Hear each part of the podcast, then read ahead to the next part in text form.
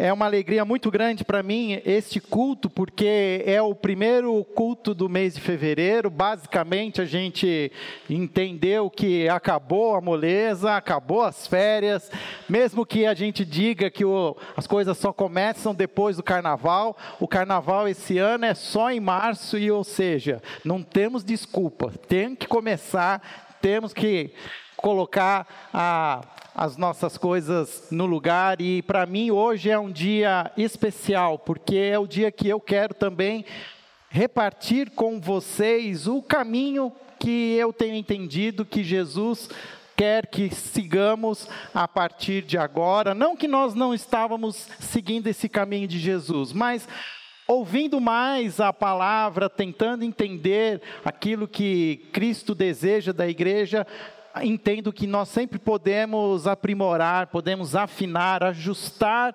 esse caminho para mais perto de Jesus.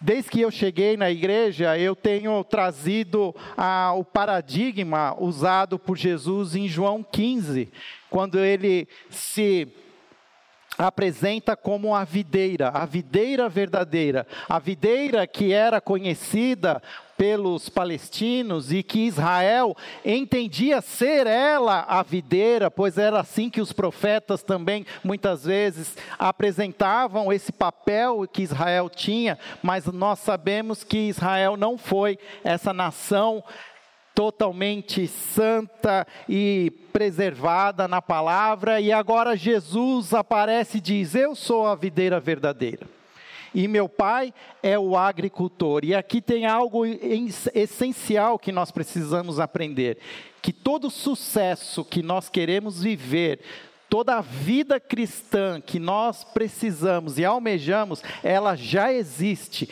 ela existe na videira. E ela é um sucesso. Por quê? Porque Deus é o agricultor.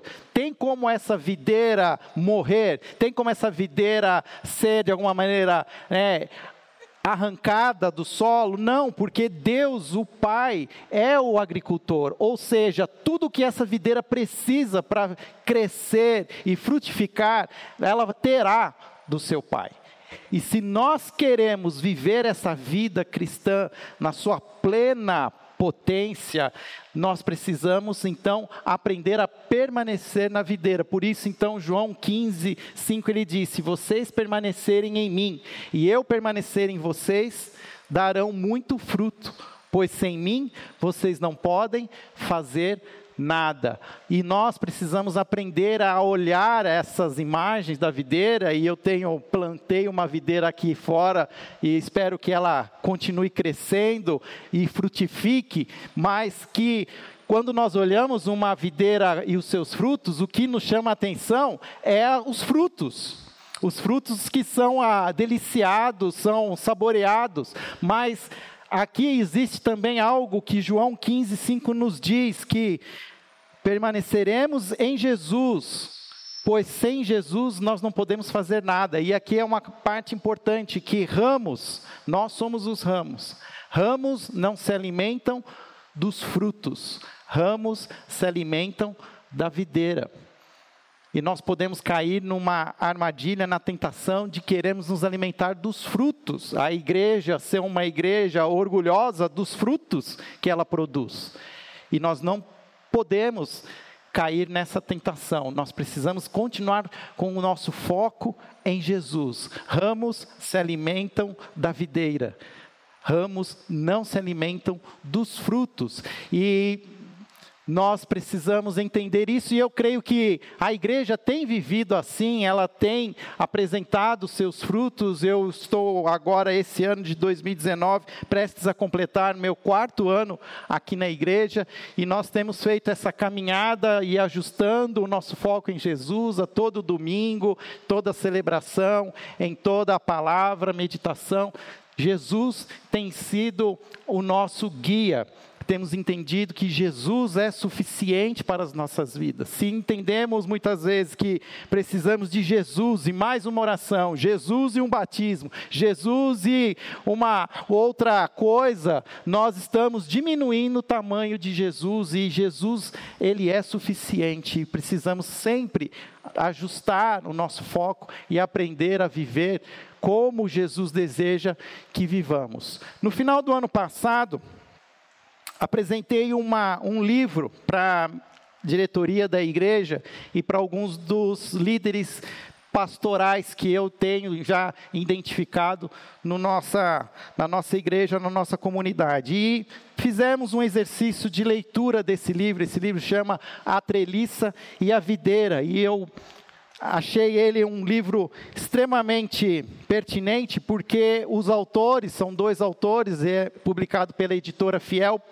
e talvez no futuro eu vou trazer esse livro para que mais irmãos possam também estar lendo, mas basicamente ele traz também a, a, imagem não só da videira, mas que as igrejas elas também possuem uma treliça. E o que, que é essa treliça? É como uma videira é uma planta que precisa para crescer de suporte, de apoio, é necessário a construção de uma treliça, de uma parreira, de algo que onde essa vida possa se apoiar. E toda igreja, então, ela, de certa maneira, ela tem essas duas grandes é, imagens: a treliça e a videira. E toda a parte de estrutura, tudo aquilo que se torna a infraestrutura, o suporte para que a vida possa crescer, ela é associada então à imagem da treliça.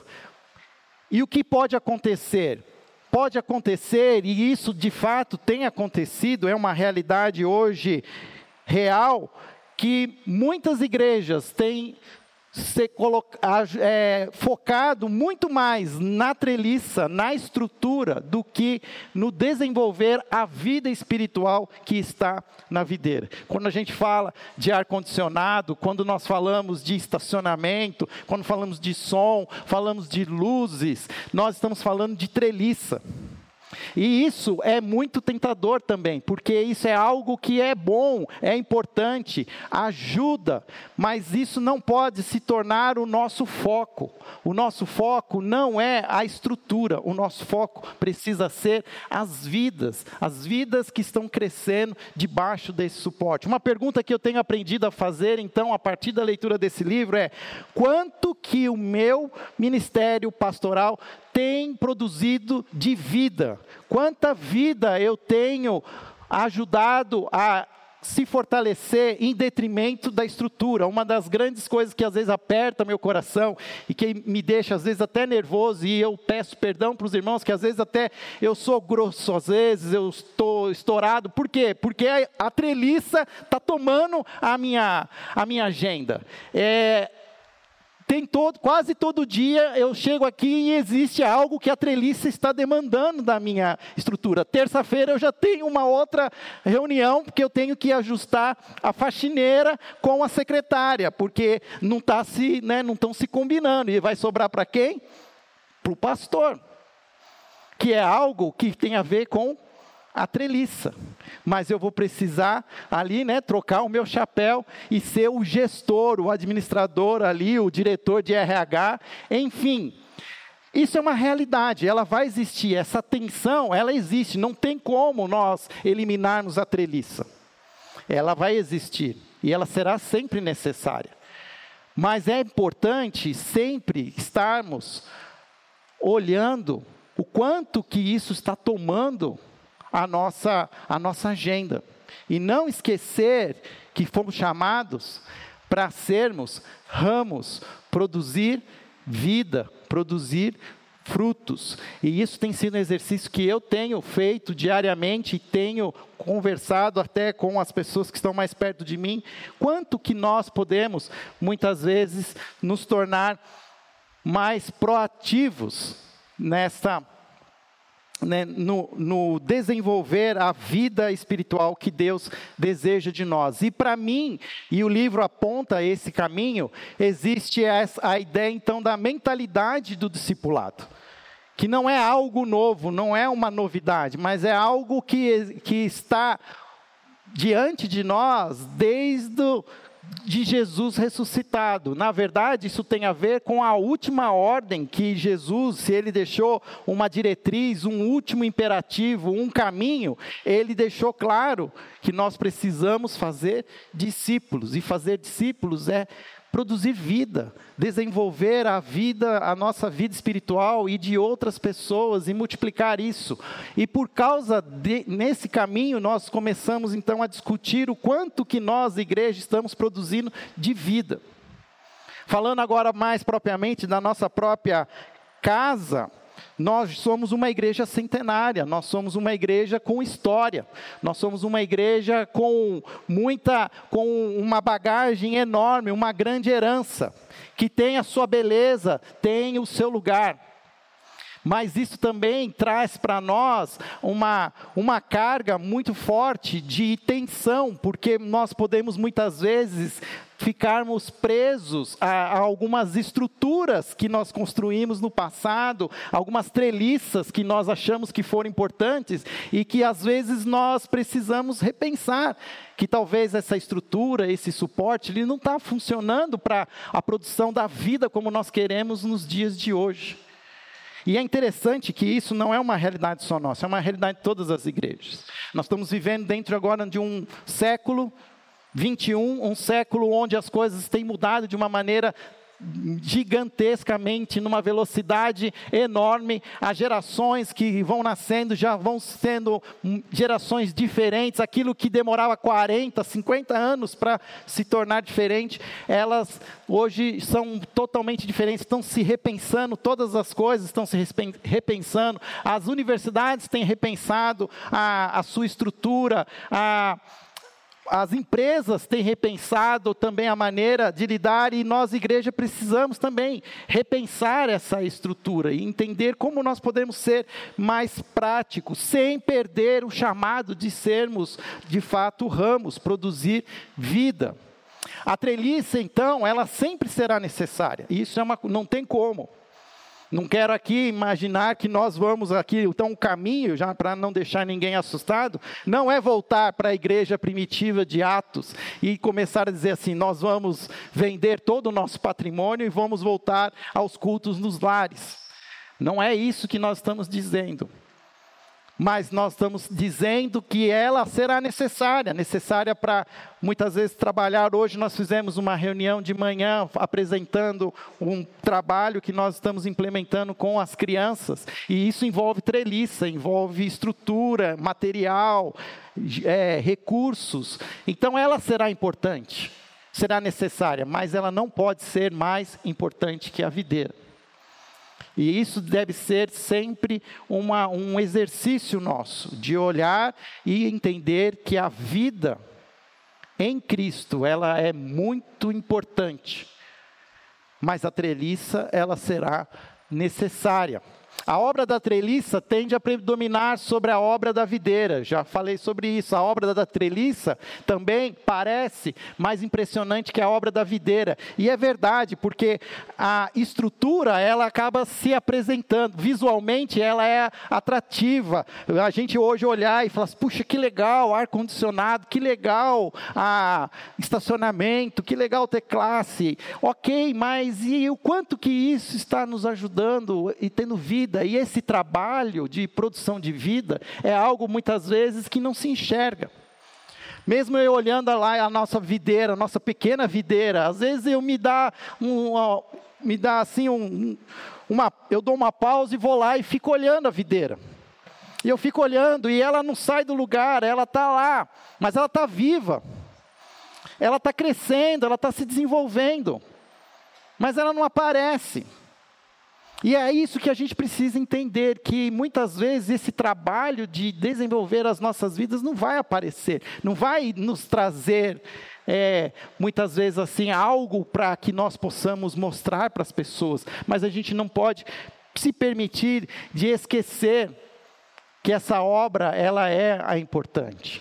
Assim, eu faço então esse exercício e peço que os irmãos para que a gente revisite esse texto de Mateus 28, 18. Abra sua Bíblia em Mateus, capítulo 28, versículo 18, versículo 20, nós conhecemos como a grande comissão, como a, a, a ordem dada por Jesus à sua igreja. E se você é alguém já que há muito tempo frequenta a igreja, provavelmente você já conhece esse versículo, esse texto de cor. Mas tudo aquilo que a gente muitas vezes conhece muito, é preciso voltar e dessecá-lo, voltar a revisitá-lo e aprender e entender aquilo que Jesus nos deixou como uma ordem primária. E o texto diz assim, a versão que eu coloquei é a NVI, ela diz: "Então Jesus aproximou-se deles e disse: Foi-me dado toda autoridade nos céus e na terra. Portanto, vão e façam discípulos de todas as nações." batizando-os em nome do Pai, do Filho e do Espírito Santo, ensinando-os a obedecer a tudo que lhes ordenei, e eu estarei sempre com vocês, até o fim dos tempos. Muitas vezes nós lemos esse texto, mas nós começamos do portanto. Mas o portanto é uma conclusão, existe algo que foi falado antes que traz essa conclusão. E nós não podemos esquecer que a diretriz, a ordem dada por Jesus começa com essa introdução: Foi-me dado toda a autoridade nos céus e na terra. Ou seja, nós precisamos aprender a entender que Jesus, ele não é somente o nosso Salvador, mas ele é o Senhor. A ele Deus concedeu toda a autoridade. Não há algo criado por Deus, não há qualquer outro que seja, que tenha a autoridade que foi dada por Jesus. E o que ele está falando? Ele está dizendo assim: eu estou querendo que vocês entendam isso. E quem está pedindo que vocês façam o que eu quero, mas entendam que não é uma opção, não é uma sugestão, não é uma palavra, uma dica. Ele diz assim: olha, se tiverem um tempinho, façam discípulos, hashtag fica a dica. Pensa aí, vê se cabe na sua agenda. O que Jesus está nos dizendo é o seguinte: o que eu quero que vocês façam, que vocês concentrem esforços, que vocês pensem sobre isso, que vocês deitem pensando, que vocês acordem pensando, que isso seja a, o objetivo final da vida de vocês. O que eu quero que seja a prioridade zero, que vocês saiam, que vocês apareçam, que vocês invadam o mundo e façam discípulos de todas as nações. E ao fazer esses discípulos de todas as nações, aqui nós vemos o que, que significa ser discípulos. O que Jesus estava falando, Jesus estava passando essa palavra para quem já eram os seus discípulos, aqueles onze que viveram três anos juntos com Jesus, que caminharam com Jesus, se alimentaram ao lado de Jesus, que não só conheceram o Jesus oficial, que trazia palestras e sermões, mas que também conversava na intimidade, que tratava com as pessoas. E agora Jesus está dizendo: façam isso com os outros. Repartam tudo o que vocês aprenderam comigo. Não repartam somente as suas coisas, mas repartam a sua vida. Disse isso no, no, ano passado e quero enfatizar que quando nós falamos em discípulos, nós estamos falando de aprendizes, de pessoas, homens e mulheres, que buscam em Jesus um mestre. Um mestre não que lhe passe conhecimento, mas que lhe ensine uma maneira nova de viver a vida. Discípulos não são como alunos. Alunos são como o meu filho, que encheu a cabeça de toda a informação que foi dada a ele no ensino fundamental para fazer uma prova no Cotuca. Depois que a prova acaba, sabe o que, que ele faz com todo aquele conhecimento?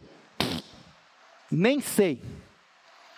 As apostilas já estão lá sendo discutidas: se vai ser jogado fora, se vai para reciclagem, se vai para alguém que possa né, aproveitá-las. E o que Jesus está nos dizendo é que ele não quer isso, ele não quer alunos, ele não quer pessoas que cabeção, cabeção, que sabe tudo, que tem toda a informação na cabeça. mas que não usa isso para nada. O que Jesus deseja são pessoas que, que conheçam quem é Jesus, que se envolvem com Jesus, que buscam entender a cada dia como viver a sua vida, seja no âmbito profissional, no âmbito familiar, no âmbito da, de cidade, como Jesus deseja que eu viva essa realidade que eu estou na prática. E isso tem a ver com ser discípulo. Porque o discípulo é alguém que busca repetir a mesma prática. E ele repete, repete, repete. Para que ele possa se tornar cada vez melhor.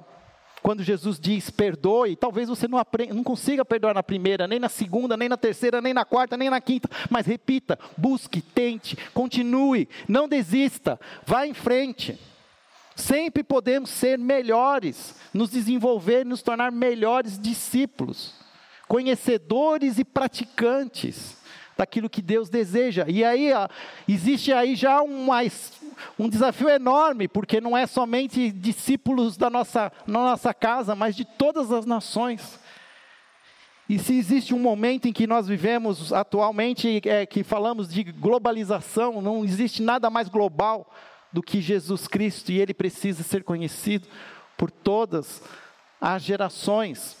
E isso envolve algumas ações claras que, que dizem que nós, então que é o que precisa ter um id, precisa ter um sair da nossa zona de conforto, que precisamos deixar muitas vezes de fazer algo que estamos fazendo e ir parar de nos envolver com algumas coisas que tomam a nossa agenda e que não estão produzindo vida, que estão muitas vezes até ligados com treliças, que às vezes não são nem treliças eclesiásticas, mas são treliças que nós criamos e construímos nas nossas próprias vidas e acabam tomando o nosso tempo. E o que Jesus está dizendo é o seguinte: que terá, nós precisamos aprender muitas vezes a, a deixar essas coisas sair da nossa zona de conforto, daquilo que nós construímos, onde nos, nos tornamos confortáveis, para podermos conhecer outras pessoas, outras vidas, caminhar com elas, e não só isso, mas batizá-las. O que significa isso? Significa que nós queremos apresentar um Cristo que morreu numa cruz e ressuscitou ensiná-las a ter essa aliança com Cristo. O que significa se batizar? Significa a pessoa publicamente dizer que ela era, uma, era alguém que morreu e que nasceu de novo. E olha como a treliça ela começa a se fazer, porque muitas vezes o batismo se torna uma, um, uma cerimônia da treliça. E ela é, é feita pela igreja local, mas ela é desenvolvida, impulsionada, iniciada pelos discípulos. Eu sonho com o dia que nós vamos fazer batismos aqui novamente, em que nós estaremos batizando a pessoa, mas o seu discipulador estará junto. Não para se engrandecer, mas para também se comprometer diante da comunidade. Eu estou desenvolver, ajudando essa pessoa a desenvolver a vida espiritual que Jesus deseja que ela viva. Porque o que, que tem acontecido né, ao longo dos anos? Nós temos colocado a responsabilidade para a igreja, para que a igreja, a instituição, desenvolva a vida dessas pessoas. E muitas vezes nós caímos na armadilha de sermos apenas evangelistas, apresentarmos a proposta e essa pessoa aceitando essa proposta, nós precisamos de uma treliça, precisamos, tem um culto de evangelismo, tem aí alguma coisa, tem algum um grupo de. E, e quando é isso é, é, um, é uma, um chamado contínuo que nós precisamos ter, que, porque ele diz que continua, ele não diz assim, procure uma escola, mas ensine-os a obedecer, mostrem a eles a palavra revelada, mostrem a eles que Jesus está presente, tanto no Velho como no Novo Testamento. Caminhe com essa pessoa, discuta com ela, ensine a viver a vida que Jesus deseja que ela viva. E por último, Jesus volta a essa a, a ideia do, do, seu poder e da sua soberania. Ele diz: "E estarei com vocês até o fim dos tempos". O que ele quer dizer é que ele não vai, não é uma tarefa que faremos sozinhos, mas que ele se compromete a fazer conosco. Por isso, olhando para aquilo que é o caminho que eu tenho entendido, nós precisamos olhar para isso e começarmos a pensar: estamos fazendo discípulos? A primeira pergunta, talvez, que precisamos fazer é: eu sou um discípulo hoje? Ou eu sou um cristão cabeção? Sem um monte de coisas sobre a Bíblia, sobre. Mas isso tem feito diferença na minha vida? Tem feito diferença na vida dos meus filhos? Tem feito diferença nos meus negócios? Tem feito diferença nas ruas por onde eu ando? As pessoas têm visto atos de Jesus naquilo que eu faço? Tenho sido questionado muitas vezes, confrontado por decisões que tem, Jesus tem pedido que eu seja. E não só isso, eu estou indo Estou saindo da minha zona de conforto, estou atravessando a rua, conversando com o meu vizinho, conversando com os meus filhos, apresentando a eles um caminho diferente. Trazendo essas pessoas para essa aliança, esse compromisso público do batismo e dando continuidade nesta formação para que ela se torne um discípulo e um fazedor de discípulo. Algo que para mim tem ficado cada vez mais claro também, se eu fosse fazer uma definição de discípulos, discípulo de Jesus é aquele que também faz outros discípulos. Não há como ser somente discípulos e não fazer discípulos. Você está cumprindo meia agenda. E para as coisas de Deus não tem metade, ou é tudo ou é nada. Nós precisamos aprender a sermos e fazer discípulos. É uma ordem que torna o fazer discípulos a agenda, a prioridade normal de cada igreja e de cada discípulo cristão. É a pergunta que eu tenho feito: quanto que a minha vida tem feito de diferença na vida dos outros, tem feito diferença na vida da minha esposa, do meu marido, dos meus filhos, dos meus liderados, do meu chefe? Tem feito diferença nas pessoas com quem eu encontro? E se você olhar para a sua vida, por, do jeito que eu tenho olhado, eu estou às vezes muito, muito aquém daquilo que Jesus desejava que eu fosse. Principalmente quando eu vou com alguém que presta serviço para mim. Facilmente eu me irrito. Vocês acreditam, gente, em parentes, que eu briguei com uma mulher grávida na Sergel esses dias? Eu deixei Jesus no carro. porque são pequenas coisas do dia a dia. Não basta sermos aqui só aqui bem vestidos, bem armados, vindo à igreja.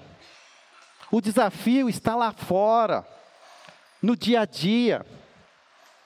Por que nós temos tantos hoje cristãos evangélicos no Brasil e parece que isso não faz muita diferença, não tem mudado as coisas? como nós imaginávamos que podia mudar, porque somos apenas cristãos, nominais muitas vezes, defendemos uma causa, uma ideologia, mas não vivemos isso na prática. Isso não influencia as pessoas, isso não se torna um perfume agradável ao coração das outras pessoas. E a gente precisa repensar esse modelo, esse jeito de viver o cristianismo. Jamais deveríamos parar de enviar missionários para pregar o evangelho em lugares onde ele precisa ser ouvido, mas devemos também fazer discípulos como uma tarefa central em nossos lares, vizinhanças e igrejas. De novo, os nossos filhos têm se tornado discípulos de Jesus. A minha vida tem sido de alguma maneira um exemplo. As pessoas que estão ao meu redor, o meu vizinho, conhece você, mas conhece o seu coração.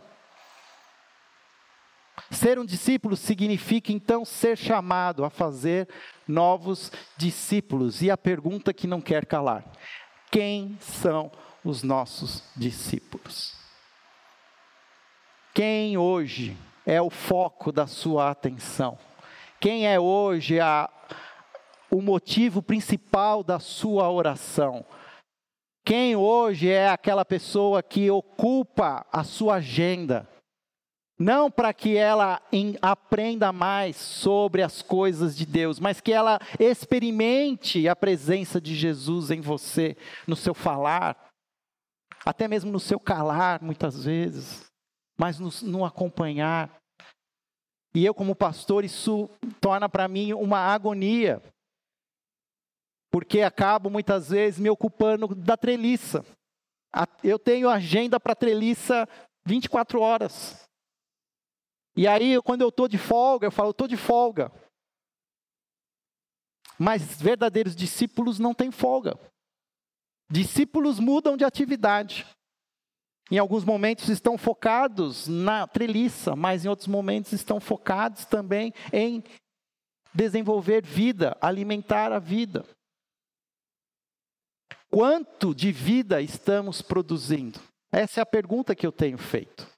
Acredito que temos produzido vida, sim, como igreja, mas acho que podemos mais. Podemos produzir muito mais vida. Queremos mudar o comportamento ou mudar a cultura? E aqui há uma diferença, porque se tornar uma igreja de discípulos de Jesus é mudar uma cultura, é mudar a maneira como nós vamos fazer as coisas. E nós não queremos somente mudar comportamentos, não queremos que as pessoas se tornem diferentes apenas quando estão reunidos em comunidade, mas que elas sejam diferentes 24 horas por dia, sete dias por semana. E o que nós estamos falando é mudar a cultura, e mudar a cultura é diferente, é mais difícil. Mas mudar a cultura tem um fim. Quando ela muda, acaba a tarefa. E se a gente não pensar nisso, a gente fica num ciclo vicioso tentando mudar comportamento. E mudar comportamento não acaba. Porque sempre tem um comportamento que pode ser mudado. E a gente começa a ser ativista, legalista. Não pode isso, não pode aquilo. Não, e a gente começa a decorar regrinha. E a gente está só num ciclo vicioso, tentando mudar comportamentos. E a gente não ataca o que precisa atacar, que é mudar a cultura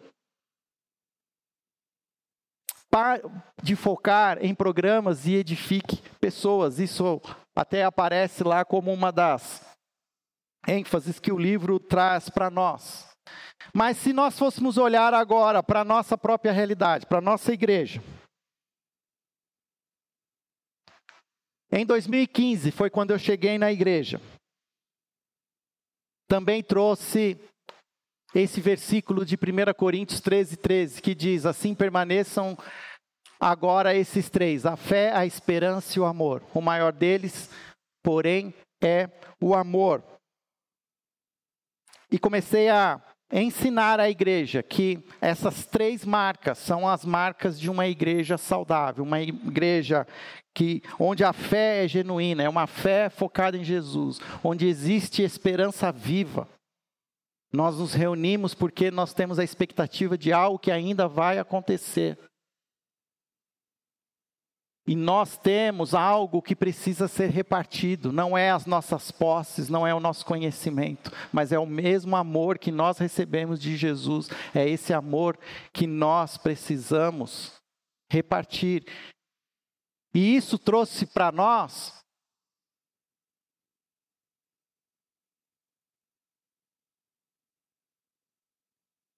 uma identidade como igreja.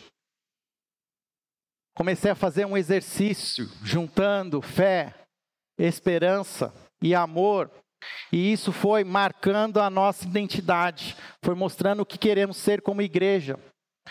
E quando penso em fé, a palavra-chave para mim é espiritualidade. E tem um foco, existe um, um, um alvo, a nova geração. Um dos grandes desafios do nosso tempo é encontrar consonância entre as novas gerações e ajudá-las a viver Jesus em meio às grandes transformações do nosso tempo. Eu e você, dinossauros do século passado, nós já entendemos quem é Jesus, conhecemos a Jesus e temos o nosso compromisso com Jesus. Estamos dispostos a pagar o preço e até arcar com as consequências, ao encontrar no último dia das nossas vidas com o Deus que é justo. Mas e essa nova geração? Eles têm essa segurança, esse compromisso, diante de tantas oportunidades, diante de um mundo tão relativo, Será que nós estamos sendo assertivos e ensiná-los a eles que só existe um caminho para se encontrar com o eterno, que é através de Jesus? E nós precisamos então entender que essa fé genuína precisa ser compartilhada com a nova geração, ensiná-los a guardar todas as coisas. Quando eu penso em esperança, para mim, a palavra-chave de esperança por trás tem restauração. E não tem nada que mais precise de esperança nos dias de hoje do que as famílias. Se há uma instituição que hoje tem sido atacada, são as famílias. Quantas das nossas famílias hoje não estão feridas, não estão divididas? Quanto daquilo que nós somos tem a ver com a, as as feridas e os traumas que as famílias têm trazido, e nós precisamos trazer esperança para essas famílias. Dizer que, mesmo que exista cheiro de morte, existe um Deus que trouxe a vida, Jesus, e ensinar essas famílias a terem esperança, a viverem um dia de cada vez. Jesus ama as famílias. Por isso, a igreja precisa valorizar e cuidar da família. Uma igreja só será forte à medida que seus lares forem fortes. Tenho aprendido isso há 30 anos. E isso tem, continua sendo uma verdade. E quando eu falo de amor, a palavra-chave para mim é ação, é movimento, e isso tem a ver com a nossa cidade. Nós não podemos carregar Campinas no nome da nossa igreja e não entendermos o que significa sermos uma igreja, uma primeira igreja batista em Campinas. O desafio da igreja em fazer missão é o desafio de fazer missão como resposta à realidade das cidades.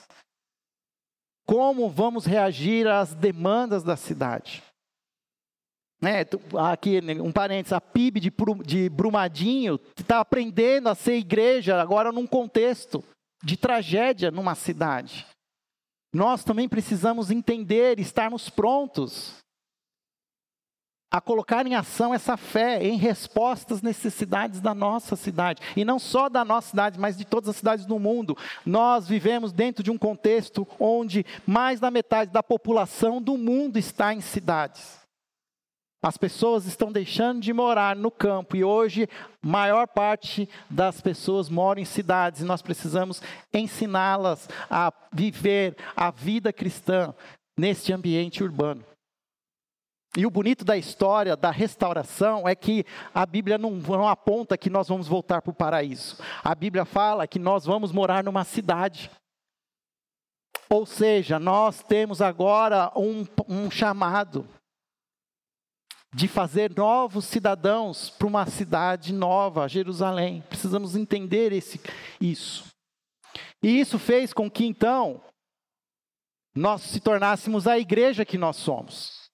Nos últimos três anos, tenho apresentado para vocês que esses núcleos, nova geração, famílias e cidades, são os núcleos centrais para que nós possamos ser de fato essa igreja de fé, esperança e amor. E temos construído essa treliça em torno dessa visão. Agora, pela graça do Senhor, nós estamos trazendo o Rodrigo. Rodrigo para ser o pastor que vai cuidar da nova geração, que vai ser é, o guardião desse valor para a nossa igreja. Assim como já temos o Hernan, que tem sido o nosso guardião do núcleo cidade, o pastor que olha para a cidade, olha para nós como discípulos e constrói esse caminho em repartir o amor. Temos hoje o Nicanor e a Sônia, um casal precioso da nossa igreja, com toda a sua experiência no cuidado de famílias, nos ajudando. E eu quero que ele se torne futuramente, oficialmente, o pastor do núcleo de famílias. ele tem sonhado e conversado comigo e a gente também tem entendido que precisamos cada vez mais criarmos essa essa treliça que dê suporte para as famílias, mas sem perder a ideia de que precisam ser famílias que vivam o amor de Jesus. João 20, 21 é, na verdade, a, o resumo da grande comissão. Alguns até dizem que João 20, 21 é a comissão joanina.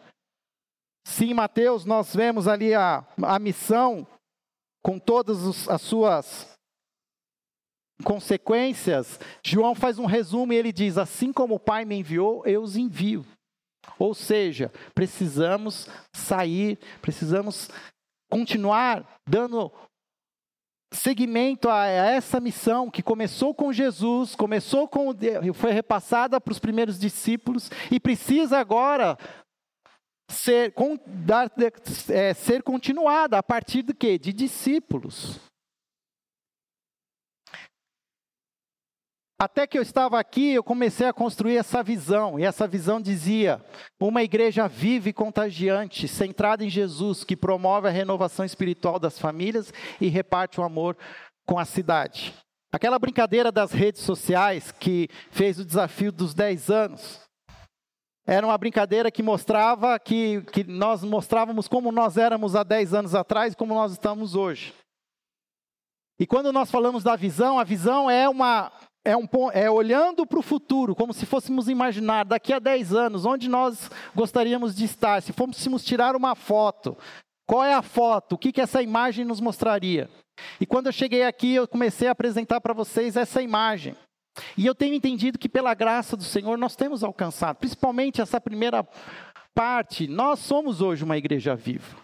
Nós somos uma igreja viva porque não, é, não há só treliça nesse lugar mas há vida espiritual, há pessoas nos corredores, há crianças nascendo. Quantas crianças nós temos apresentado? Quantas vezes nós trazemos as crianças aqui para orar? E isso mostra que essa igreja é uma igreja viva, é uma igreja contagiante, que celebra o nome de Jesus. E eu tenho visto até mesmo na, nas conversas dos irmãos que nós entendemos essa centralidade em Jesus, que precisamos aprender a nos né, nos descontaminar de, de muitas vezes de ritos e tradições e focar em Jesus. Mas ainda precisamos continuar correndo atrás da promoção, da renovação espiritual das famílias e de repartir o amor com a cidade. E por causa disso, entendo que está na hora da gente ter uma nova visão para o futuro. Pensando em fazer discípulos, como Jesus nos ordena, como missão central da igreja, eu quero agora alterar essa sentença de visão e imaginarmos no futuro uma igreja formada de discípulos de Jesus de todas as gerações.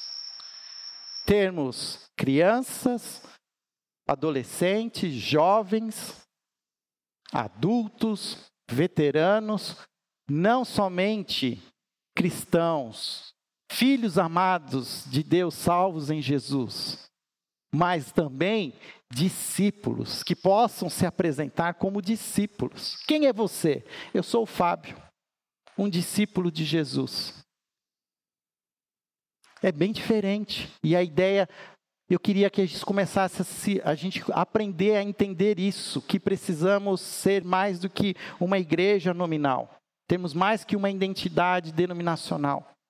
As pessoas precisam nos conhecer como discípulos, aqueles que ouvem a voz de Jesus, seguem essa voz e praticam e estão prontos para repartir.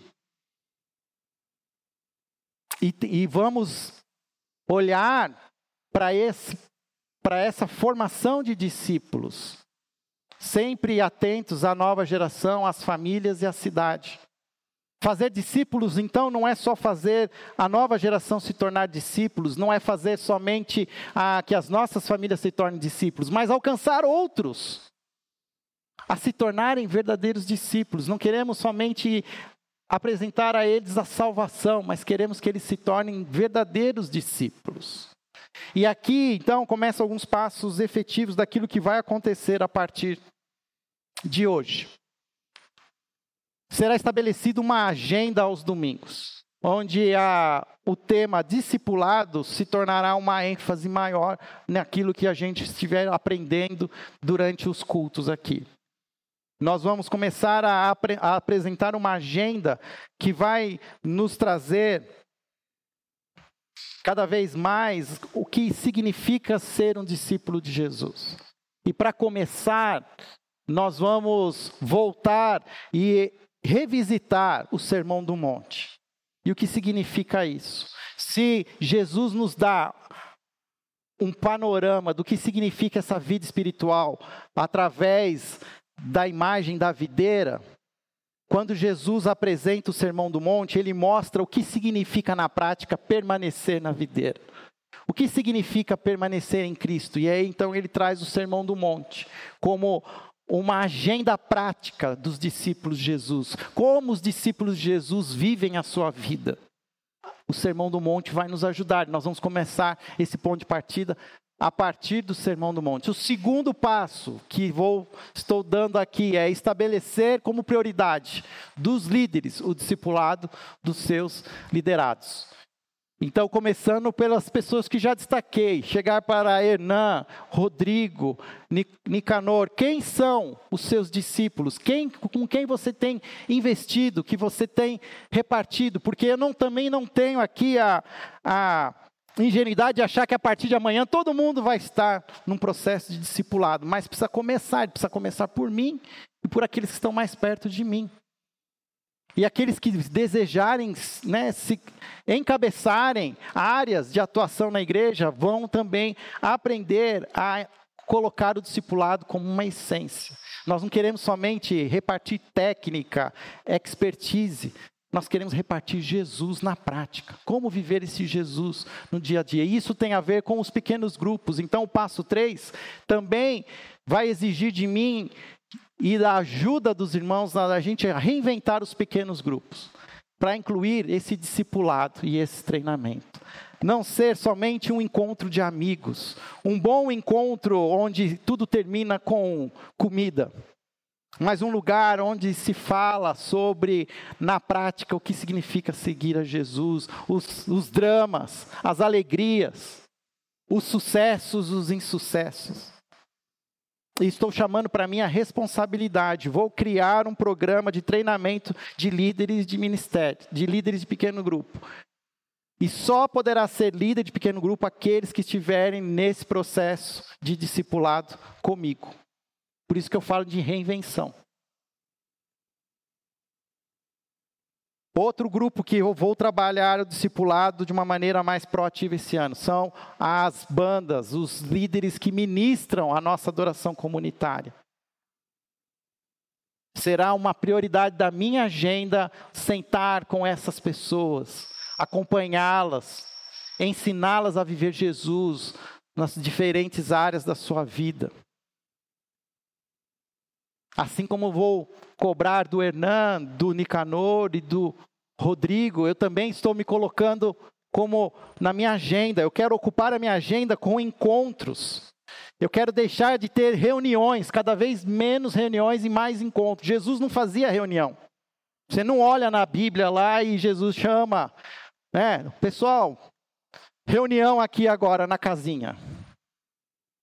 Jesus fazia alguns encontros, encontros que às vezes aconteciam ao redor da mesa, no dia a dia, no caminhar. E isso que a gente precisa aprender, e eu quero começar a ensinar esse caminho também aos liderados. E por último, um quarto passo é a criação de um conselho espiritual de cooperadores. O que significa isso? Nós temos um fórum, temos um conselho ministerial na igreja, um conselho que serão os guardiões dessa, desse caminho de formação de discípulos, onde para se fazer parte desse conselho, terá, deverá ser reconhecido pela igreja o, a, a prática dessas pessoas no, no discipular. Então, aqui, só para adiantar o que eu estou pensando. Junho é é o tempo que a gente tem para eleger a nova diretoria da igreja. E eu não estou falando de diretoria, estou falando de conselho, de um fórum espiritual diferente. Mas talvez usar a mesma maneira como hoje é indicado os membros para a diretoria, permitir que a igreja indique, a partir de um perfil baseado lá em 1 Timóteo e Tito, que diz lá qual é o perfil daquele, daquele grupo de homens, e pode ser incluído mulheres também, mas que se encaixem naquele perfil, que pastoreiam né, bem a sua família, não dado ao vinho, que não sejam neófitos. E a gente faz o perfil e pode permitir que a igreja indique e monte. Por quê? Porque o que, que acontece hoje como igreja? Nós somos, aqui eu estou falando da nossa casa, nós temos uma diretoria estatutária. Mas qual tem sido hoje um, a agenda da diretoria? Cuidar da treliça. Cuidar do ar-condicionado, da compra do terreno. E tem o seu lugar, precisa. Quem assina o cheque, quem faz a contabilidade. Mas nós precisamos ter um outro fórum para conversar sobre quanto de vida a igreja está produzindo. Estamos indo no caminho certo. E isso não é um papel meu, é um papel nosso como igreja, né? Então criar, o nome a gente vai dar depois, vai. E tem igrejas que chamam esse conselho de ancionato, tem igrejas que chamam esse conselho de presbitério. Batista Sauros não arrepia seus cabelos. Mas existe um chamado para que a igreja tenha um conselho. E, nós, e eu quero que isso aconteça com prática, porque pode ser que um dia, não é o que eu quero, mas que, e se Deus me chama para outra coisa, para um outro caminho? A igreja continua, porque ela tem um grupo de homens e mulheres que continuam guardando esse chamado da igreja e não permitindo que ele mude ao sabor do vento, da cabeça de uma outra pessoa, de um outro pastor, mas que a igreja entenda que esse é o caminho dado por Jesus. Porque a igreja é uma igreja de discípulos de Jesus, não discípulos de pastores, de homens e de mulheres. Por isso, essas palavras, elas serão cada vez mais enfatizadas na igreja. E toda vez que você ver essas palavras, ser, fazer e multiplicar, isso tem a ver com discípulos. Você vai olhar para essas palavras e você vai começar a olhar e falar assim: eu estou sendo discípulo, eu estou fazendo discípulos, eu tenho cooperado com a igreja para multiplicar esses discípulos. Percebe que tem algo que tem a ver comigo, com, a, com o meu compromisso pessoal com Cristo, mas tem também com o meu chamado em olhar para aqueles que estão ao meu redor e um chamado maior com a própria igreja. Por que, que nós falamos tanto para que nós sejamos membros da igreja? Para ganhar desconto no cinema, ninguém tem desconto no cinema porque é membro da igreja. Mas porque nós podemos ter segurança de que sabemos que tem pessoas que ao se tornar membros estão comprometidos com a nossa causa, estão comprometidos com fazer com que a nossa treliça dê todo o suporte para a formação de novas vidas e que ela cresça, sem que ela se apareça, mas que as vidas, os frutos sejam evidentes. E isso tem a ver com multiplicar, multiplicar aqui em, São, em, Campinas, multiplicar no estado de São Paulo, multiplicar no Brasil. Nós vamos cada vez mais falarmos sobre esse discipulado. Hoje é o primeiro domingo do mês e eu queria celebrar a ceia, que nós possamos estar assim, entendendo que quando eu tomo cálice e como do pão, eu estou me realinhando com a causa de Cristo. E a causa de Cristo tem a ver com ser e fazer discípulos. Talvez eu não seja hoje aquilo que Deus deseja, mas não importa. Ao tomar a ceia, nós estamos nos comprometendo com isso. Nós estamos nos comprometendo a sermos, de fato, esses discípulos.